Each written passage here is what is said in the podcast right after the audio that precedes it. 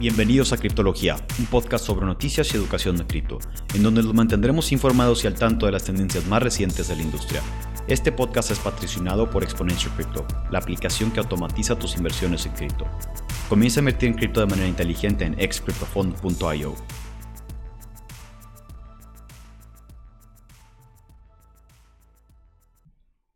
Bienvenidos a otro episodio de Criptología. El día de hoy vamos a estar hablando más a sobre qué es el metaverso y qué casos de uso hay en la industria y en las empresas, etc. Entonces nos acompaña el día de hoy Eduardo Dávalos, de la Ciudad de México, arquitecto en, especialista en el metaverso. Buenas tardes, días, cuando sea que estén escuchando esto.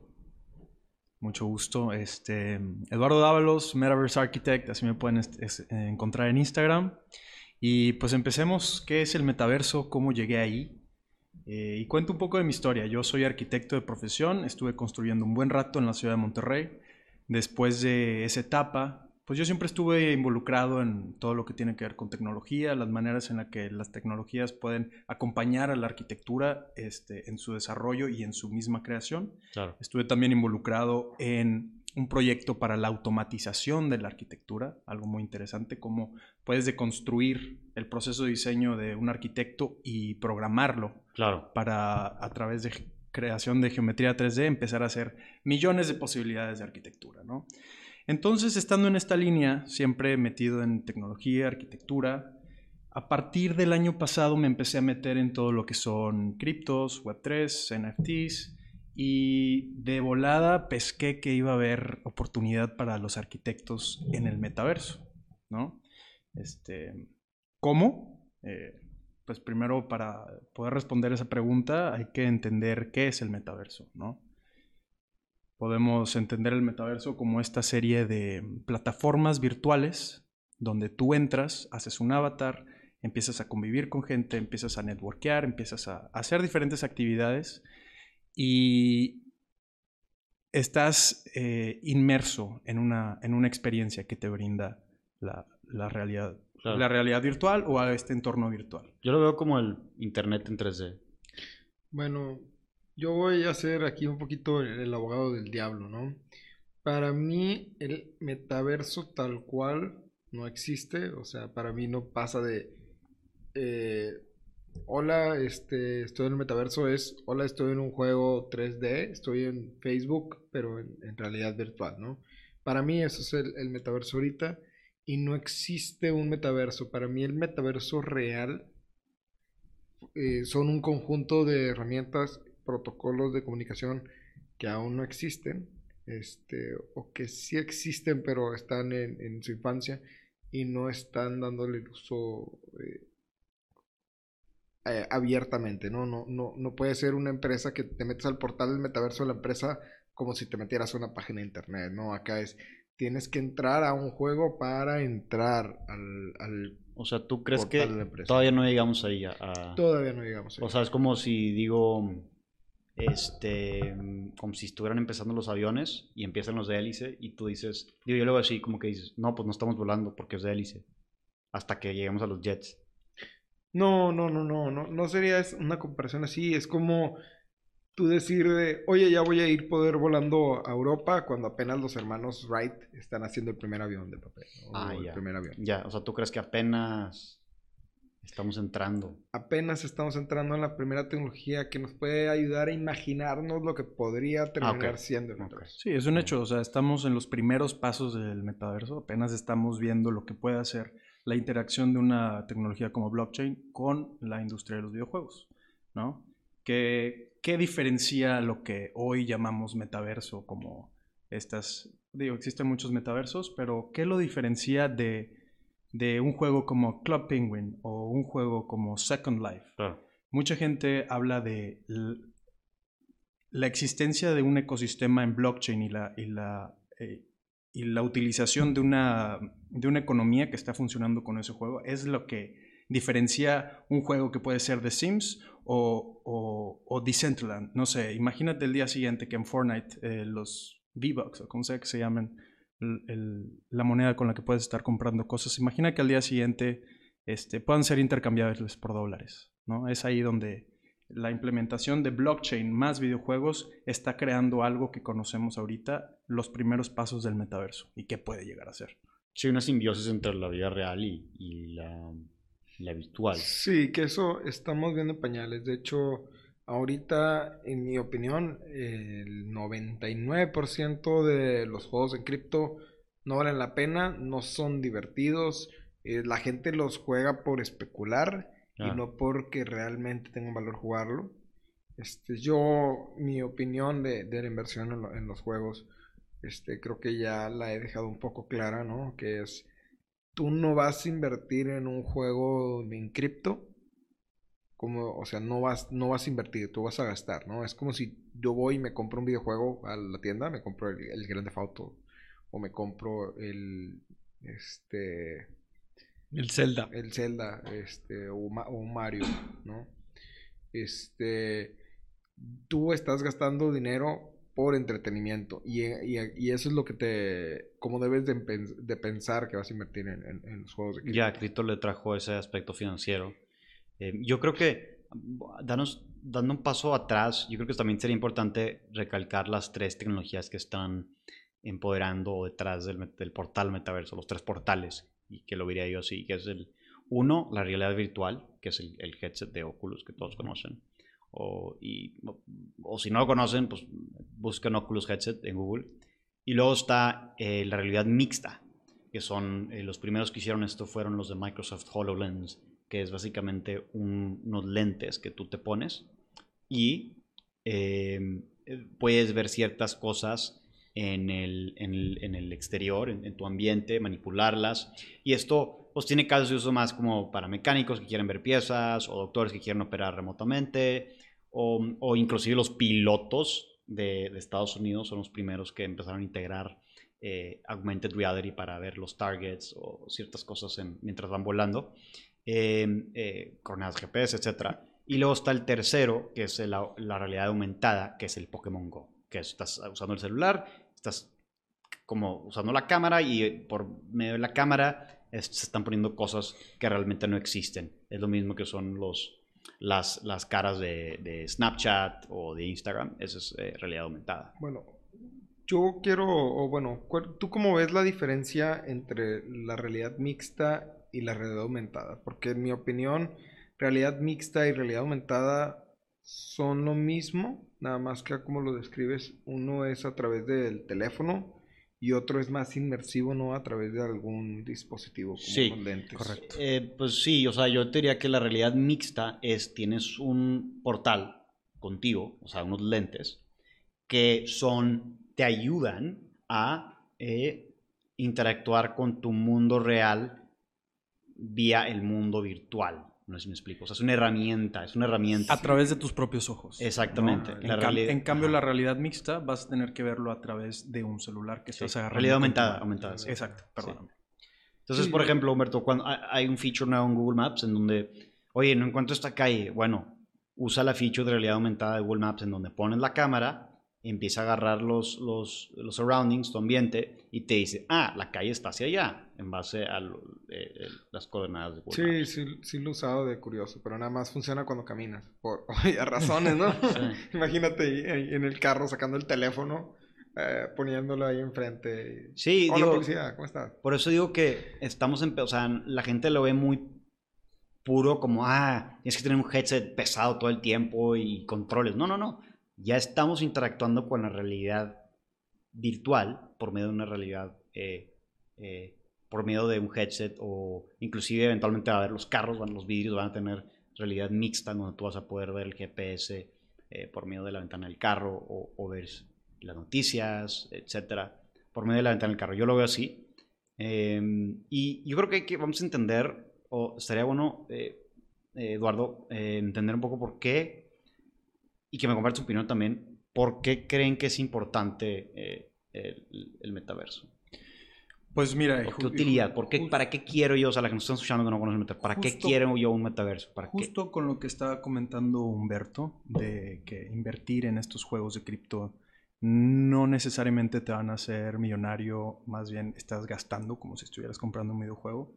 Creo que se tiene una concepción algo equivocada de lo que puede llegar a ser el metaverso y no siempre tiene que estar relacionada a el dinero, a cómo, a cómo te beneficias de este tipo de plataformas. Claro que puedes hacerla, pero hay que entender, o bueno, a, mí me gusta verlo, el metaverso como la extensión o el siguiente paso que va a haber con las redes sociales, ¿no? Entendiendo las redes sociales como esta plataforma con la que interactuamos de manera completamente 2D a, a partir de tu, de tu teléfono, estás viendo siempre posts en, en 2D, estás interactuando con una pantalla. Sí, sí, sí. ¿Qué pasa si te metes en esa pantalla y en vez de que estés interactuando con escenas 2D, son entornos 3D en el cuales tienes movilidad, estás conviviendo con otras personas al mismo tiempo y puedes seguir viendo este tipo de información que te gusta como la ves en las redes sociales.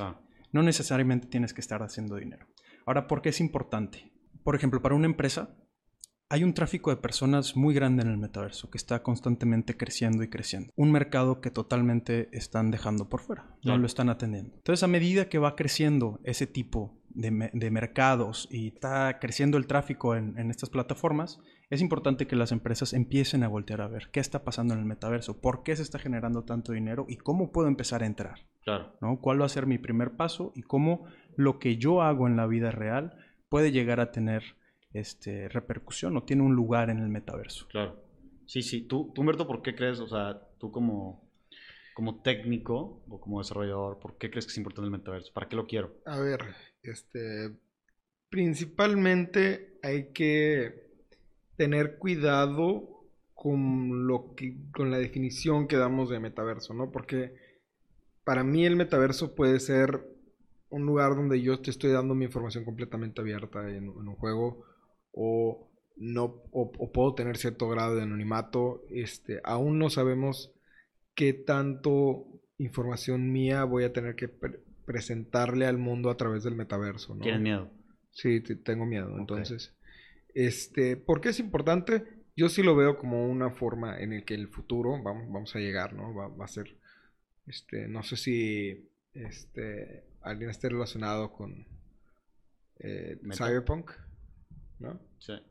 Bueno, Cyberpunk, este, pues una serie de juegos de rol, ¿no? Como que interpreta eh, lo que viene siendo el Internet, como los, se lo imaginaba en los 80 donde tú te conectas con tu cerebro y estás navegando, caminando por edificios, que es todo el Internet, ¿no? Que es el tráfico de información. Prácticamente estamos llegando, estamos llegando a esos pasos, ¿no? Eh, va a ser todo bastante impresionante vamos a, vamos a ver un cambio interesante. ¿Y por qué, por qué quiero yo un metaverso? ¿Para qué, ¿Para qué lo queremos? Porque va a ser la principal forma de interacción cara a cara.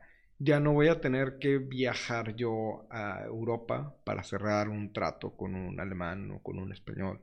Voy a poderlo hacer simplemente sentado o desde la oficina. Como lo hago con Zoom. Como, ah, simplemente como lo, como lo haces con Zoom, pero dándole un toque más personal y más interactivo. Por ejemplo, en Zoom yo mi interacción que tengo contigo es a través de la computadora, ¿no?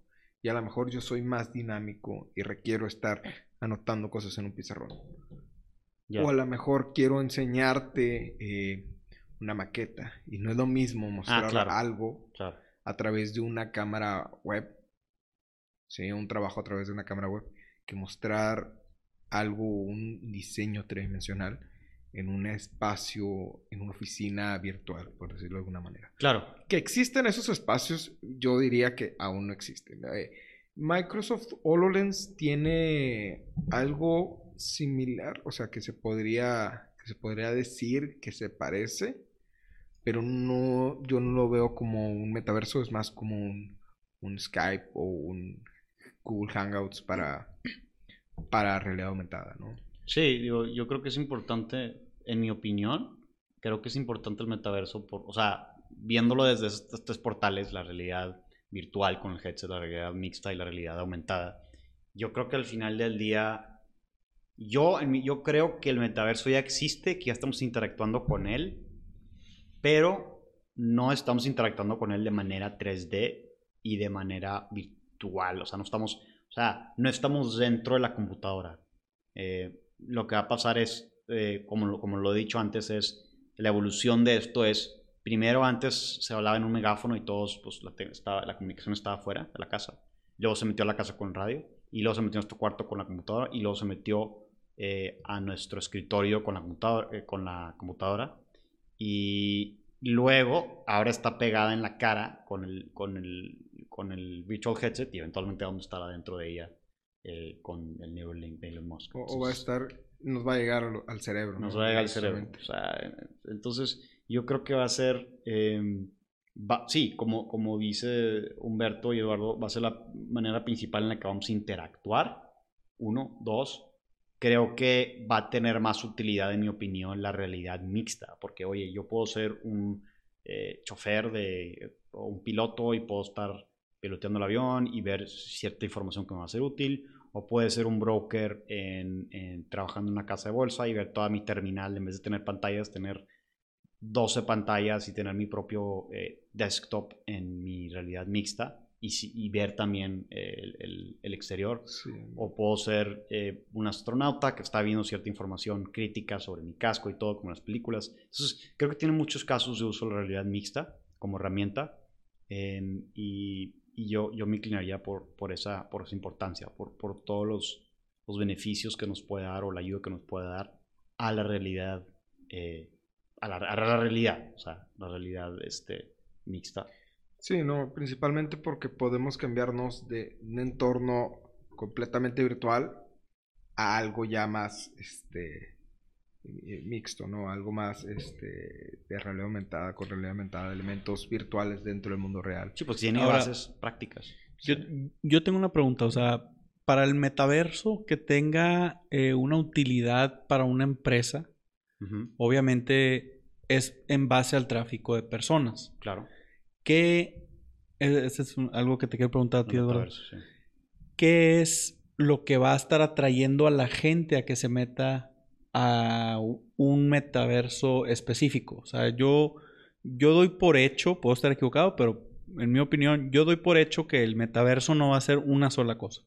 O sea, son, es un multiuniverso como lo estamos viendo en las películas, que en cada uno hay cosas diferentes y puedes interactuar con el mundo diferente. En uno puede ser un mago, en otro puede ser un trader o, o Decentraland, puede ser quien tú quieras, básicamente. ¿Qué es, ¿Qué es lo que va a estar atrayendo a la gente al metaverso para que las empresas digan, oye, ¿saben qué? Aquí está la papa, aquí es donde nos vamos a meter. Porque lo vimos mucho con, con eh, las redes sociales al principio, donde todos, todas las empresas estaban de que no, pues bueno, pues es, es una forma para que se comuniquen, es otro WhatsApp, es otro SMS, ¿verdad? Y, tomaron tiempo para que eh, se quisieran, eh, quisieran estar incluidos en las redes sociales, en empezarle a pagar a influencers para que les, les los ads. Y el tráfico está en base porque ya les estás dando una voz a la gente usando estas redes sociales para que la, expresen, obviamente, eh, que es Web 2. ¿Qué es lo que va a estar trayendo a la gente al Web 3 o al metaverso, en tu opinión? Pues conforme a mi experiencia, yo he notado dos tipos diferentes de usuarios actualmente en el metaverso. Uno son todos los hypeados por el tema de NFTs, ¿no? O sea, muchas de las comunidades de NFTs están haciendo eventos en el metaverso, como sea, hay muchos NFTs gratis que se dan de manera gratis, perdón, de manera totalmente gratuita en el metaverso, digamos, Decentraland, Sandbox, que son eventos que atraen mucha gente, ¿no? La gente ve NFT gratis y está ahí, ¿no? Están corriendo. ¿Qué clase, perdón, ¿qué clase de mercado, para, para sacar un poquito más de información, qué clase de mercado ese es el que se está metiendo? ¿Son gamers, son tech, techies? Especuladores, ¿no? Son especuladores ah, y coleccionistas, si, así quieres llamarlo. Coleccionistas. ¿no? Porque, te digo, o sea, cuando yo he hecho eventos en el metaverso, tú pones en tu póster NFT gratis y se te llena de gente. Ya. ¿no? Se llegan 3.000 personas en un día. Ya. ¿no? Normalmente el tráfico, en, por ejemplo, en Decentraland es de 20.000 personas al día que tienen al menos una hora activos en Decentraland. Entra y sale mucha gente, pero los que se quedan son 20.000 personas al día. Decentraland. Y hay mucha gente haciendo networking también, mucha gente buscando trabajo que va a esos eventos a buscar trabajo y a ofrecer los servicios que está haciendo en Web3, ya sea un artista, ya sea un abogado en Web3, alguien que quiere promocionar su proyecto de NFTs. Entonces, eh, la creación de comunidades en el, metaverso yo creo que, va a ser importante y, y que va a, va a haber algo que vamos a estar viendo más frecuentemente. Ya. Eh, ¿Qué tipo de... Mm, ¿Qué tipo de industrias ves que se vayan a ser impactado más? Eh, digo, tú estás trabajando en industria legal. Em, ¿Qué tipo de industrias, aparte de esa adyacente o no adyacente, eh, va a empezar a surgir en el metaverso? ¿Qué crees que sea relevante mencionar?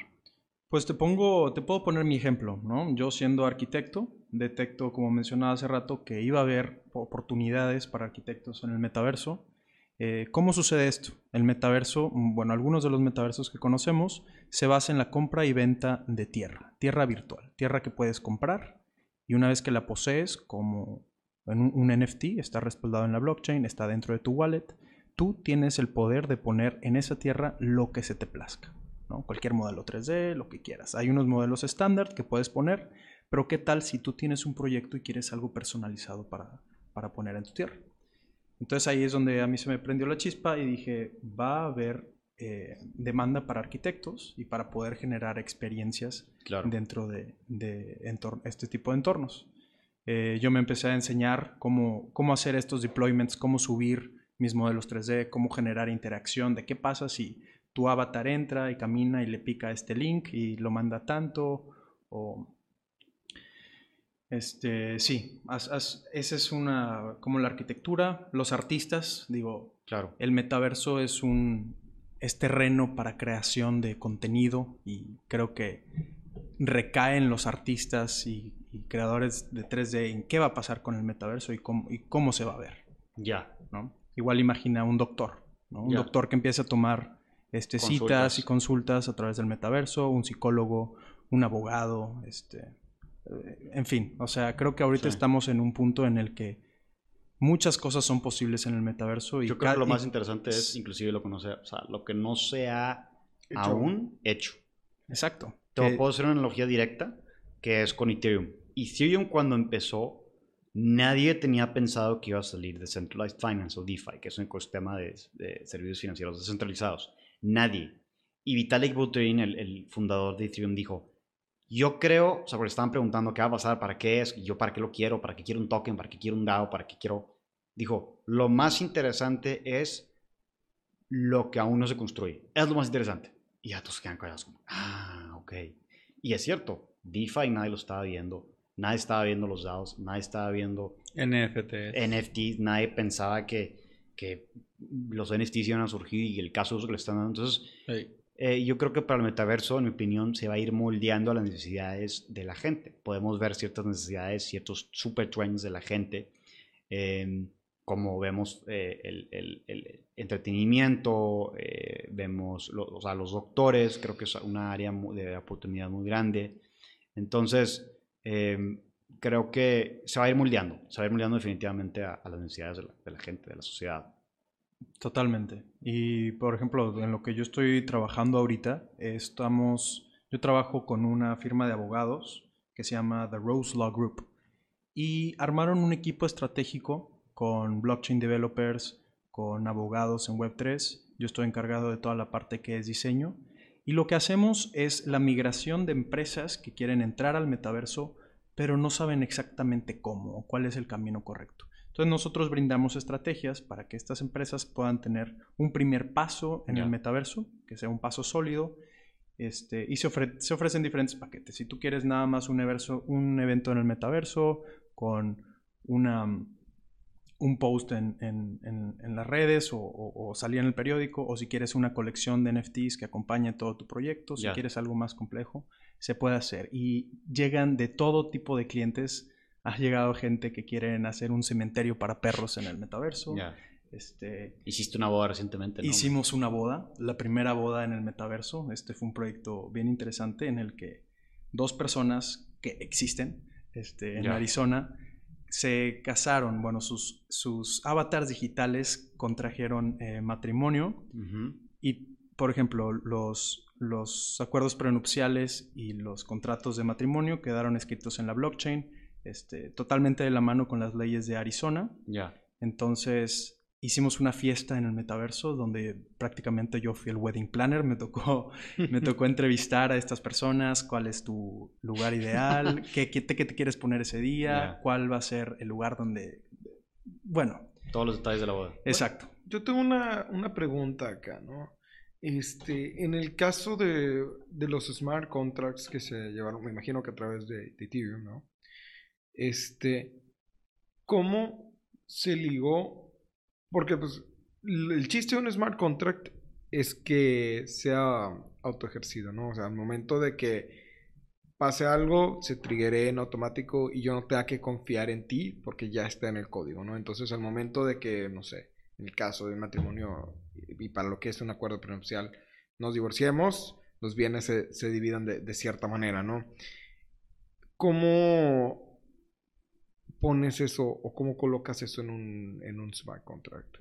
¿O cuál fue el, lo, el proceso técnico? Ajá, sí, pues mira, dentro del equipo de abogados legales se encargaron de construir todo el, el, framework legal que habría, con el cual había que cumplir, la información la cual tenía que estar presente en el smart contract a través de, de la metadata que esté ahí dentro y se habilitan ciertas este, triggers, o sea, existe la posibilidad de que estas personas se divorcien y eso Simplemente se puede hacer simplemente cambiando un input en el, en el smart contract. ¿no? Entonces, si, si nos queremos ir a detalles de cómo se hizo exactamente la, la migración de esta información de la vida real al smart contract, desconozco. No, no fue algo que, en lo que yo estuve involucrado. Tú estabas escogiendo flores, güey. Sí, yo, yo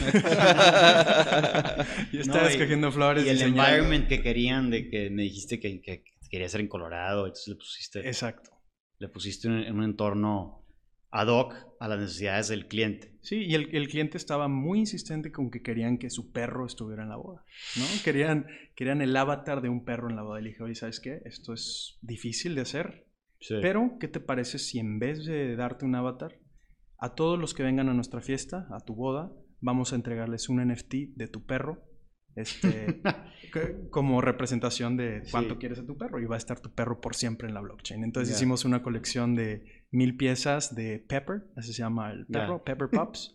Este, se los dimos gratis este, y ahí está la colección. Y nunca se va a ir, ahí va a estar para, para siempre. Exacto. Así como el DP que se subió en Ethereum en el 2015. Ah, al principio. Así como que, ah, esta es la utilidad de Ethereum. ¿Really? Pero, entonces, yo creo que para, eh, al final, resumir esto, o sea, del metaverso, de, de todas las diferentes industrias, ¿dónde entra cripto aquí? Y aquí quisiera entrar yo, eh, ¿cómo lo veo yo? Yo lo veo, yo creo que cripto es la infraestructura legal, económica y financiera para vivir el metaverso. Criptos es las, el, el cripto te va a permitir transaccionar, tener custodia, y también eh, intercambiar eh, diferentes activos. Entonces, yo creo que es toda la infraestructura del futuro. Yo ¿Por qué quieres? Entonces, y, y, de ahí nos digamos de, oye, ¿yo por qué quiero cripto? Porque es el dinero del futuro. ¿Y qué es el futuro? El metaverso. Ah, ok. Entonces, yo tengo que estar usando cripto para poder estar usando el dinero del futuro para poder vivir en el futuro. Exactamente. Ah, ok. Ya. Entonces, así es como la gente dice, ok, por eso necesito cripto. Bueno, esos los términos simples. En, en, términos reales, tiene que más que ver con la creencia que tengas de la política monetaria y cómo van a... Digo, ya, eso, es otro podcast, definitivamente. o sea, pero pues muchas gracias por acompañarnos, Edu, eh, Eduardo. Eh, y... Eh, ¿Nos si puedes pasar tu, tu, tu, Instagram? Para claro que sí. Nuestros en Instagram estoy como Metaverse Architect-bajo. Así me van a encontrar. Ahí estoy subiendo constantemente contenido de qué es el metaverso, cómo se ve el metaverso, cómo está creciendo, siempre desde un punto de vista arquitectónico, eh, mostrando mi proceso de diseño y, y, pues creando el metaverso. Te tardaste un rato en, en, en sacar ese username, ¿verdad? O sea, de, no, no sabías qué poner. Tuve suerte de que estuviera, de que estuviera en, en Instagram disponible. Gracias por escucharnos.